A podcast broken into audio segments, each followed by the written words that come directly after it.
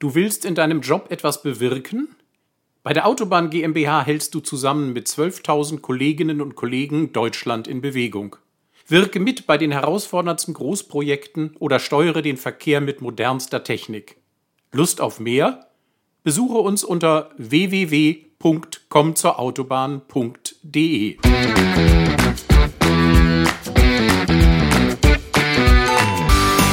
Hallo und willkommen zu einer neuen Folge des Karriere-Podcasts Prototyp von Ingenieur.de und VDI Nachrichten. Mein Name ist Wolfgang Schmitz. Stellen Sie sich einmal vor, der Job macht keinen Spaß mehr und Sie möchten ein oder zwei Gänge zurückschalten. Schöner als die tägliche Quälerei wäre es, auf der Couch zu liegen und das Leistungsprinzip denen zu überlassen, die sich erhoffen, damit glücklich zu werden. Die Soziologin und Publizistin Nadia Shehadeh pfeift auf das Statusdenken und auf die klassische Karriere. Sätze wie Leistung zahlt sich aus oder Work hard, Party hard nerven sie. Nadja Sheade hat ihrem Unmut über ein Leben auf der Überholspur in dem Buch Anti-Girl-Boss Luft verschafft. Heute ist sie unser Gast. Hallo, Frau Sheade. Hallo, Herr Schmitz, und danke für die Einladung. Ja, es ist meine Freude. Ähm, ich habe das Buch natürlich gelesen und habe mich gefragt, ist das Buch eigentlich in erster Linie Provokation oder wollen Sie damit die deutsche Arbeitsrealität entlarven? Also, ich glaube, ähm, ich, ich fasse so mehrere Ebenen gleichzeitig an. Also zum einen ist natürlich es überhaupt nichts Neues, nochmal äh, den Arbeitsethos äh, zu hinterfragen oder auch neu aufzustellen, ähm, der sich so auch in unserer Arbeitskultur lange durchgesetzt hat. Ähm, gleichzeitig ging es mir vor allem darum, ähm, auch aufzuzeigen, dass viele von uns ja gar nicht die große Traumkarriere haben, sondern auch tatsächlich Jobs, mit denen sie glücklich sind, äh, die auch natürlich eine Karriere sein können. Also das widerspricht sich ja nicht zu sagen, ich äh, mache meinen Job ganz gerne und ich bin vielleicht auch erfolgreich, aber Arbeit ist nicht alles in meinem Leben. Ähm, und ich habe mich gefragt, vor allem auch als Soziologin, ich denke, dass die meisten, auch was gerade Erwerbsarbeit betrifft, ähm, die vor allen Dingen auch, auch machen natürlich, weil sie müssen, weil das natürlich auch äh, eine Struktur ist unserer Gesellschaft, äh, an der wir uns beteiligen. Und viele auch oder die allermeisten eben nicht die riesengroße Traumkarriere haben. Also wenn ich eben mich mit diesem Begriff Girlboss auseinandersetze, dann stecken da natürlich Ideen dahinter. Und ich sag mal, die, der größte Teil der Angestelltenschaft in Deutschland führt kein, kein Boss- oder Girlboss-Leben, sondern äh, macht halt seine Arbeit, vielleicht auch sehr gerne, vielleicht auch sehr gut, bestenfalls in der Richtung, die man anvisiert hat. Ähm, aber Arbeit muss nicht immer noch schöner sein als Freizeit und meistens ist sie das ja auch nicht. Also für mich ist Arbeit immer Arbeit gewesen, egal wie gern ich sie gemacht habe. Ähm, sie treiben das aber doch ganz schön auf die Spitze, wenn Sie sagen, ein halbwegs, also Zitat jetzt, ein halbwegs öder Tag zu Hause ist immer noch besser als ein interessanter Tag bei der Arbeit. Da ja. kommt die Arbeit ja ganz schlecht bei weg.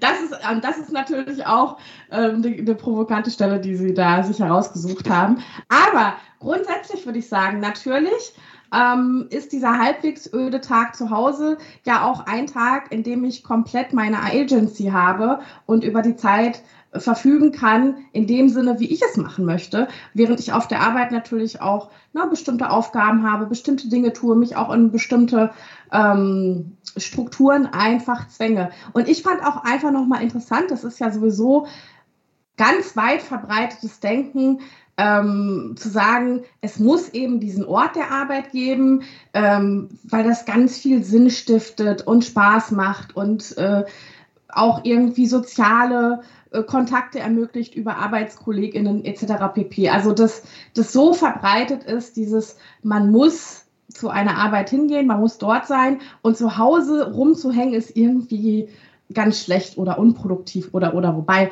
Leute natürlich auch zu Hause sehr produktive Sachen machen können äh, mit Freunden, mit Familie, Hobbys, Sport etc. pp.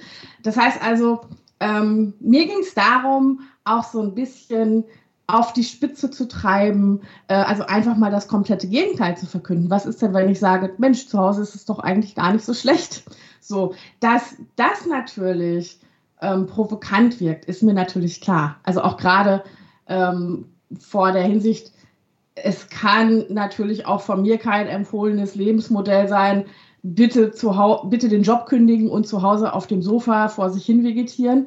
Ähm, aber es war mir irgendwie noch mal ein Bedürfnis zu sagen, nee, man kann es auch einfach mal offen aussprechen. Zu Hause ist es gar nicht so schlecht. Es muss auf der Arbeit nicht immer besser sein. Und oft ist es das ja auch nicht. Ich glaube auch, dass so Corona-Zeit, Lockdown, Homeoffice, da sind viele ja auch auf den Geschmack gekommen, mehr Zeit zu haben oder auch mehr Zeit zu Hause zu verbringen oder Zeit einzusparen, also Arbeitswege, ähm, zwischendurch mal was zu erledigen. Und ich glaube, dass wir da generell gerade so einen Kulturwandel erleben und ich deswegen auch gar nicht glaube, dass ich so provokant bin mit den Thesen in meinem Buch. Ähm, Sie sprachen eben von Sinnstiftung. Ähm, Soziologen, ich denke jetzt an den prominentesten momentan, Herr Precht sagt ja auch, äh, wir sind auf dem Weg äh, in eine Sinngesellschaft. Also die Leute wollen, die jungen Leute wollen tatsächlich auch Sinn in der Arbeit sehen. Ähm, Sie brechen das ein bisschen auf und sagen, ja, sinnstiftend kann beides sein, die Kombination von Arbeit und Privatem. Geht ihm also die Aussage von Herrn Precht dann womöglich nicht weit genug? Also ich glaube, dass Herr Precht und ich sowieso generell in vielen Dingen nicht einer Meinung sind. Ähm, ich. Wo zum Beispiel? Entschuldigung, ja. Mhm. Also Herr Precht hat ja, hat ja viel, viele Thesen, also auch zu, äh, zu Medien, zu Sinnstiftung etc. pp. Und ist natürlich auch als Philosoph noch ein bisschen anders unterwegs als ich. Ich fand interessant, mich nochmal zu beschäftigen mh, mit der Frage, diese, diese Wertigkeit von Arbeit und Sinn, das ist ja jetzt kein kein universales Kulturgut, sondern das hat sich ja auch historisch entwickelt. So, also Beruf als Berufung ist ja jetzt äh, auch tatsächlich nicht ein Konzept, das wir immer schon hatten, sondern das sich natürlich auch kulturell entwickelt hat. So, es war vor ein paar Jahrhunderten war es äh, unter den äh, oberen Klassen verpönt zu arbeiten. Da hat man vom Reichtum gelebt und sich äh, quasi äh, ja, hat andere arbeiten lassen. So. Und diese Idee, dass Arbeit was ganz Tolles ist und was ganz Wichtiges und was ganz Sinnvolles, ist eine Idee, die kulturell erwachsen ist, natürlich auch mit Reformation, Protestantismus etc. pp. Und die natürlich auch dazu führt, also diese Idee, ähm, Leistung lohnt sich und wer Leistung bringt, bekommt auch das, was er verdient, ist natürlich auch eine Idee, die so ein bisschen soziale Ungleichheit in den Hintergrund rückt. Weil wenn ja scheinbar alle gleiche Möglichkeiten haben, äh, dieselben Dinge zu erreichen, wenn sie nur wollen und leisten, also wenn wir wirklich diesen Leistungswettbewerb hätten, ähm, dann dürfte sich ja eigentlich niemand beschweren, weil dann sind ja diejenigen, die äh, nicht profitieren mit dem tollen Job, mit der interessanten Karriere, mit dem tollen Einkommen, ja irgendwie selber schuld. Aber wir kennen ja auch die Zahlen, wer, wo, wann, warum äh, partizipiert äh, auf den verschiedenen Ebenen äh, des Arbeitsmarktes, also auch was Bildungsaufstieg betrifft, was die Beteiligung von Menschen mit Behinderung betrifft oder Menschen, die ähm, noch einen Fluchtstatus haben und keine Erlaubnis haben zu arbeiten. Das heißt also, da schwingen ja ganz viele ähm, Dinge mit, die einfach zeigen, dass es ungerecht zugeht. Plus die richtige Leistung. Also es gibt ja Menschen, die leisten unheimlich viel in ihren Jobs. Tausendmal mehr noch als ich. So, trotzdem sind diese Jobs aber nicht gewertschätzt und, und anerkannt. Also, Entschuldigung, darf äh, ich da mal was zu sagen? Ja, ja. Sie denken da besonders auch an Frauen oder? Die dann an, ja. die gläserne, an die berühmte gläserne Decke stoßen und Sonntagsreden zum Thema, man muss nur hart oder Frau muss nur hart arbeiten, dann wird's schon. Äh, also, daran glauben Sie ja nicht so recht. Also, also genau, wenn man sich verschiedene an Zahlen anguckt, wer, wo, warum, zu welchem Salär arbeitet, dann sieht man natürlich schon, es gibt äh, es gibt bestimmte Personengruppen, die in den Helferberufen landen. Es gibt persönliche, äh, es gibt äh, verschiedene Personengruppen, die in der, in der Care-Arbeit landen, in der, in der Pflege, im Reinigungssektor etc. pp. Und es ist ja auch, also gerade wenn wir über Frauen sprechen, es ist ja auch nicht so, dass alle Frauen, äh, dass wenn wir jetzt sagen, Frauen müssen einfach nur Führungskräfte werden, dann wird das schon. Ähm, so einfach ist es ja nicht.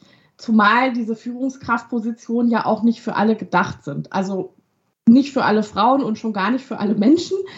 Also, ähm, und ich glaube auch, ich glaube auch, dass man ähm, super gut sein kann in seinem Beruf, es total gerne macht und einfach auch sagt, da, wo ich jetzt gerade bin, bin ich glücklich.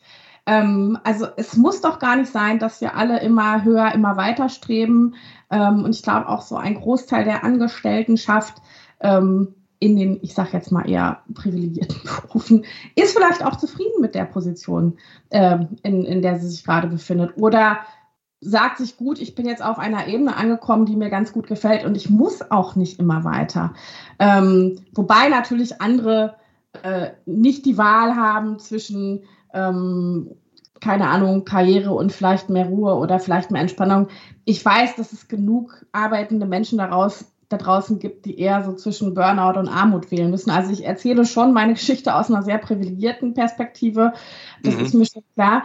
Und, und gleichzeitig habe ich auch gedacht, so meine Realität, also auch als Frau, vielleicht auch als Frau mit Migrationshintergrund, mit den Karrieremöglichkeiten, die ich habe, gekoppelt an die Gelegenheiten, die mir im Leben gegeben sind. Und da hängt natürlich ganz viel dran. Äh, zum Beispiel auch in welcher Stadt ich gerade lebe. Also eine große Karriere zu machen, in, ist in Berlin vielleicht nochmal anders möglich als hier in der mittelgroßen ostwestfälischen Stadt, in der ich lebe.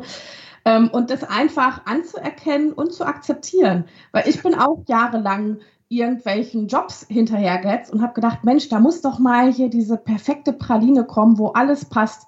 Und das ist äh, nicht der Fall. Nicht eingetreten. Aber trotzdem, äh, trotzdem hm? habe ich meinen Job oder habe ich meine Jobs immer gerne gemacht. Also es war kein Widerspruch, sondern es konnte in einer Gleichzeitigkeit stattfinden, das Ganze. Gehen wir mal in die Praxis oder die gedachte Praxis. Ich weiß nicht, ob es sowas gibt. Aber ähm, was wäre, wenn äh, Sie, äh, eine, eine junge Ingenieurin bewirbt sich um einen Job, hat ein Vorstellungsgespräch. Sollte die äh, dem Unternehmen dann reinen Wein einschenken, wenn sie denn denkt, ja, ich will eigentlich gar nicht große Karriere machen, ich will nur einen Job und mache dann womöglich Dienst nach Vorschrift, gehe zeitig oder so. Soll die den, äh, den Leuten da im Unternehmen einen vorlügen und sagen, ja, ich bin Karriere, ich bin auf Karriere aus, oder sollte sie die Wahrheit sagen? Das ist wirklich so eine Gretchenfrage. Also ähm, ich glaube tatsächlich, dass gerade auch die jüngere Generation auch in Vorstellungsgesprächen schon sehr, sehr authentisch und ehrlich auch ähm, kommuniziert, was so die eigenen Bedürfnisse betrifft. Also diese Themen wie eben Arbeitszeitreduzierung oder die Möglichkeiten zu Homeoffice ähm, oder eben auch ähm, feste Arbeitszeiten versus Flexibilität. Also ich glaube, das ist ja grundsätzlich wichtig, so einen Konsens auch irgendwie zu erzielen, auch in einem Vorstellungsgespräch. Mit, auf welche Art und Weise das, man das macht, ist einem dann natürlich auch selbst überlassen. Aber ich glaube auch schon, dass das Unternehmen insgesamt auch wissen, okay, wir haben jetzt eine Situation, wo wir noch mehr um Fachkräfte uns bemühen müssen und wo wir auch mehr liefern müssen. Und ich glaube, dass BewerberInnen ähm, jetzt auch gerade eine Situation haben, wo sie schon die Möglichkeit haben, auch zu vergleichen, mehrere Angebote vielleicht auch haben und eben schauen, was passt gut zu mir. Das kann einerseits natürlich die Ka Karrieretreppe sein, die man hoch will, weil die, die will ich ja trotzdem nicht abschaffen. Oder es kann eben auch sein, dass man sagt, mir ist es schon wichtig, dass ich feste Arbeitszeiten habe und ähm, eine langfristige Perspektive, die nicht immer nach oben führen muss. Und ich glaube schon, dass es im Moment äh, Zeiten sind, wo man, wo man diese Bedürfnisse auch als BewerberInnen offen kommunizieren kann oder offener kommunizieren kann als noch in der Vergangenheit.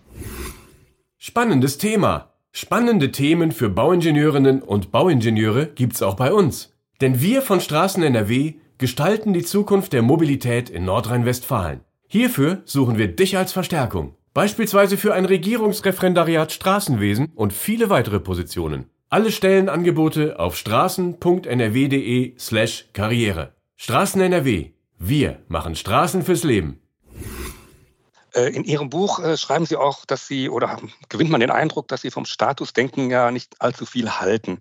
Äh, meine These jetzt, Statusdenken sorgt aber doch dafür, dass Leistung für Wachstum sorgt und Wachstum sorgt dann für Wohlstand. Wenn wir dieses Statusdenken nicht hätten, hätten wir das womöglich nicht. Was halten Sie davon? Also ich habe auch festgestellt, als ich das Buch geschrieben habe, dass natürlich auch bei mir diese, diese ähm, Leistungspredigten ähm, sehr tief sitzen, weil das ja auch etwas ist, mit dem man sehr, sehr früh schon sozialisiert wird. So. Und trotzdem weiß ich natürlich auch als Soziologin, ähm, dass es gerade auch in Deutschland noch so ist, dass eben die, die Aufstiegsmöglichkeiten und die Schichtdurchlässigkeit sehr begrenzt ist tatsächlich. Das heißt, ähm, eigentlich trägt die soziale Herkunft so viel dazu bei, wo wir am Ende landen werden, Ähm, und da gibt es natürlich auch, auch Ausnahmen, aber es fällt immer noch leichter mit dem ähm, richtigen Background, dem richtigen Stahlgeruch etc. pp. Ähm, dann auch wirklich, ja, ich sag mal, die klassische Karriere zu machen oder eben auch in, in, in, in die, die höheren Berufe anzusiedeln. Das sieht man auch schon an der, an der Hochschulbeteiligung. Wer studiert überhaupt? Und äh, ne, also wenn man sich die Zahlen vergleicht, hat man da einfach die Fakten. So. Und da war es ja für mich, also ich halte einerseits nicht viel vom Statusdenken. Ich bin mir aber natürlich auch meiner eigenen Privilegien bewusst. Und ähm, ich habe auch tatsächlich, als ich angefangen habe zu arbeiten, und das ist auch vielleicht so natürlich ähm, ein klassisches Phänomen, wenn man eben den Bildungsbackground hat, den ich habe, also Soziologin und dann auch noch im Bildungswesen landen und so weiter und so fort.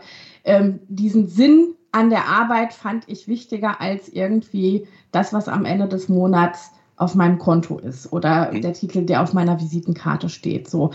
Und das ist natürlich vom hohen Ross gepredigt, denn ich habe ja, ich bin ja jetzt nicht irgendwie in einem prekären Arbeitsverhältnis ähm, und äh, muss dann dort mit sehr, sehr wenig Geld auskommen. Also ich möchte auch gar nicht irgendwie romantisieren, schlecht bezahltes Arbeiten oder irgendwie ja. an der Kasse sitzen ist so sinnvoll, dass man gar nichts anderes möchte. Nee, ich habe ja schon in den beruflichen Settings, in denen ich war, viele Privilegien gehabt. Und da ist es natürlich auch einfach zu sagen, das reicht mir, weil man ja mhm. trotzdem viel Anerkennung bekommt, ne? also auch in der Gesellschaft. Jetzt ist es aber doch so, dass es in der Praxis heißt, wir müssen härter und mehr arbeiten. Und dabei geht es uns ja eigentlich noch immer ganz gut. Also vor Jahren hieß es ja schon, als noch von Pandemie und Krieg nicht die Rede war, wir müssen härter und mehr arbeiten, weil der Wettbewerb das verlangt. Äh, ich kann mir vorstellen, wenn es denn noch äh, schlimmer wird mit der Wirtschaft, äh, dann gibt es ja noch ein Argument, dass wir noch mehr und noch härter arbeiten müssen. Ähm, sehen Sie das ähnlich und gibt es da einen Weg aus diesem Hamsterrad raus? Also es passiert ja im Moment ganz, ganz viel auf, auf unserem Arbeitsmarkt und es gibt ganz viele Debatten, was jetzt zu tun ist. Ne? Gibt, es, gibt es zu wenig Fachkräfte oder gibt es doch genug Fachkräfte, nur die Arbeit ist irgendwie falsch verteilt? Oder gibt es nicht genug Anreize für bestimmte Jobs. Also ich glaube schon, dass, ähm, dass man sich in den nächsten Jahren mit vielen Fragen beschäftigen muss. Ähm, und auch gleichzeitig ist es natürlich eine Herausforderung, diese, dieser Balanceakt zwischen BewerberInnen etwas Attraktives anbieten müssen. Denn mittlerweile ist es ja auch ehrlich gesagt so, dass viele Firmen sich bei den BewerberInnen äh, vorstellen müssen und nicht umgekehrt. Und das wird wahrscheinlich im Ingenieurwesen nicht komplett unähnlich sein. Ähm, und gleichzeitig muss man gucken, okay, wie verteilt man denn diese Art von Arbeit? Und ist es vielleicht auch so, dass bestimmte Jobs besser bezahlt werden müssen, damit sie attraktiver sind oder die Arbeitsbedingungen verändert werden müssen? Ich glaube, dass dieses alte Modell von Leute müssen ganz glücklich sein, dass sie einfach sehr, sehr viel arbeiten, weil das moralisch richtig ist, egal was am Ende für sie dabei rausspringt, ähm, dass das gerade sowieso überdacht wird und wir Aber, da bestimmt noch hm. einen Wandel erleben. Aber wenn ich, ähm, wenn ich auf die Veränderung der Strukturen warte, da kann ich ja womöglich bis zum St. Nimmerleinstag warten. Was kann ich persönlich tun? Kann ich sagen, wie Sie das wahrscheinlich gemacht haben oder laut Buch gemacht haben? So, ich lasse den Griffel jetzt fallen, gehe nach Hause. Ähm, was kann man also da tun?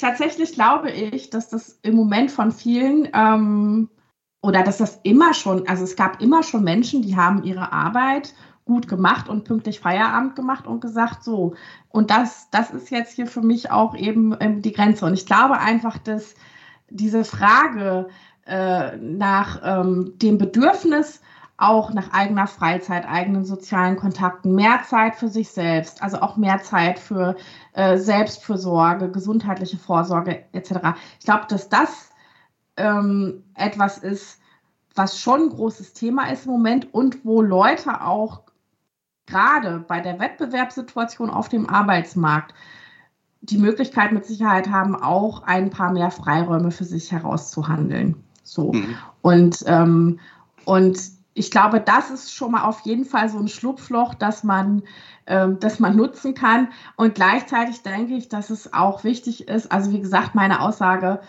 ist nicht äh, jetzt hier alles äh, kündigen, stehen, liegen lassen, ab auf, auf Sofa oder ähm, äh, innerlich einfach zur Arbeit gehen und gar nichts mehr machen, sondern einfach auch diese Grenze zu wahren von ich arbeite, ich habe hier meine Aufgaben, ich sehe zu, dass ich die gut mache, aber ich muss nicht jeden Tag zwei, drei Stunden mehr arbeiten oder ich muss nicht das ganze Wochenende mich mit, mit dem Thema Arbeit beschäftigen. Und wenn ich pünktlich Feierabend mache, dann ist das in Ordnung, weil wenn ich an die Fleischtheke gehe und sage, ich möchte 200 Gramm Hackfleisch, dann bekomme ich 200 Gramm Hackfleisch. So, und ich bekomme nicht 50 Gramm geschenkt. Und einfach diesen, diesen Tauschwert von, was bringe ich einem Unternehmen und was bekomme ich dafür als ähm, angestellter Arbeitnehmer in, etc., ähm, dass einem das auch nochmal bewusst ist, dass es überhaupt nicht schlimm ist, wenn man sagt, ich mache einfach meinen Job. Also das ist ja sowieso interessant, dass wir, dass wir fast schon entsetzt sind, dass Leute sagen, ich will einfach nur meinen Job machen und pünktlich Feierabend machen, so als wäre das dann, irgendwie obszön. Wobei man natürlich auch so ein bisschen gegen so einen kulturellen Strom schwimmt, ne? indem man sagt, äh, ich, ich bin Müßiggänger. Das klingt ja nach fauler ja. Hund. Ne? Ja, äh, Natürlich, also das und das darf natürlich nicht in Zusammenhang gebracht werden irgendwie mit Arbeit. Und auch da denke ich, ich glaube, dass es in so vielen Unternehmen Leute gibt, die unfassbar gute Arbeit waren und die äh, für Beständigkeit sorgen und einfach da sind, die aber auch Grenzen waren. Und ich glaube, dass ähm, sich damit einfach äh, ja, anzufreunden oder auch mit, mit der Idee, dass es eben jetzt diese Quiet Quitter äh, gibt, also dieses Phänomen, dass Leute tatsächlich zur Arbeit gehen und ihre Arbeit machen und mehr nicht. Also das, das ist ja eigentlich wild, dass wir darüber sprechen und dann auch noch eigene Begrifflichkeiten darüber äh, erfinden müssen und skandalisieren, was eigentlich gar nicht skandalös ist, weil ich denke, es ist ja völlig in Ordnung, wenn, wenn Leute sich an, an das halten, was vertraglich vereinbart wurde. Und wenn, wenn Unternehmen irgendwie erwarten, dass das mehr gearbeitet wird und mehr Stunden geleistet werden und äh, was weiß ich, dann kann man das ja auch kommunizieren. Und dann aber auch eben sagen, so, ähm, und dafür gibt es dann on top dies, das und jenes. Ähm, Nochmal zurück zu den Strukturen dann. Ähm, muss man Strukturen überhaupt vorgeben oder ist es eher ein kultureller Wechsel, der stattfinden muss? Bei, bei Strukturen denke ich zum Beispiel an so Dinge wie in vier, vier, eine Vier-Tage-Woche oder 30-Stunden-Woche. Ja, also ich glaube, dass, dass das kultureller Wandel sich ja auch immer so langfristig entwickelt. Und wenn man eben, also ich meine, wir haben ja auch den, den, den Acht-Stunden-Arbeitstag irgendwann nicht geschenkt bekommen, sondern da gab es ja auch eben soziale Bewegungen, die dafür gesorgt haben, dass äh, es Arbeitszeitenregelungen gibt. Und ähm, ich denke schon, dass sich da auch, also dass das, was wir jetzt haben, mit Sicherheit nicht in Stein gemeißelt ist, und wir vielleicht auch irgendwann in 10, 20, 30 Jahren zurückgucken und sagen, guck mal, interessant, so wurde damals gearbeitet. Also wir haben es ja erlebt mit dieser Homeoffice-Revolution. Es gab unfassbar viele Firmen, wo das, wo das nie denkbar war, dass da im großen Ausmaß Homeoffice gemacht wird. Und in der Pandemie ging es dann trotzdem. Ähm, und klar, jetzt haben wir natürlich auch in vielen Unternehmen wieder die Debatte, wie gehen wir jetzt damit um, Leute wieder zurück ins Büro etc. pp. Es sind so stetige Aushandlungsprozesse, die natürlich auch so ein bisschen äh, sich immer daran orientieren werden, wie die Marktlage ist, wie die, wie, wie die Angebotslage ist, auch bei BewerberInnen. Und ähm, ich denke, das, was wir heute haben, müssen wir nicht grundsätzlich in zehn Jahren haben. Und wenn es dann vielleicht noch bessere ähm, Bedingungen, Rahmenbedingungen, Arbeitsbedingungen sind, dann ist das natürlich nur positiv. Also in die Richtung würde, es mich, würde, würde ich es mir natürlich wünschen. Wobei wir auch nicht wissen, es kann ja auch andersrum irgendwie passieren. Hoffentlich nicht, sag ich mal. Und ja. hinter vorgehaltener. Ja. ja. Ja, Frau Scheherde, ich fand es hochspannend, mal aus einer anderen als der üblichen Perspektive einen Blick auf den Begriff Karriere zu werfen. Äh, ich gehe davon aus, unsere Hörerinnen und Hörer hatten auch viel Spaß daran. Ähm, vielen Dank, dass Sie sich die Zeit genommen hatten. Und ja, bis dann mal. Ciao. Herzlichen Dank. Ich habe mich auch gefreut.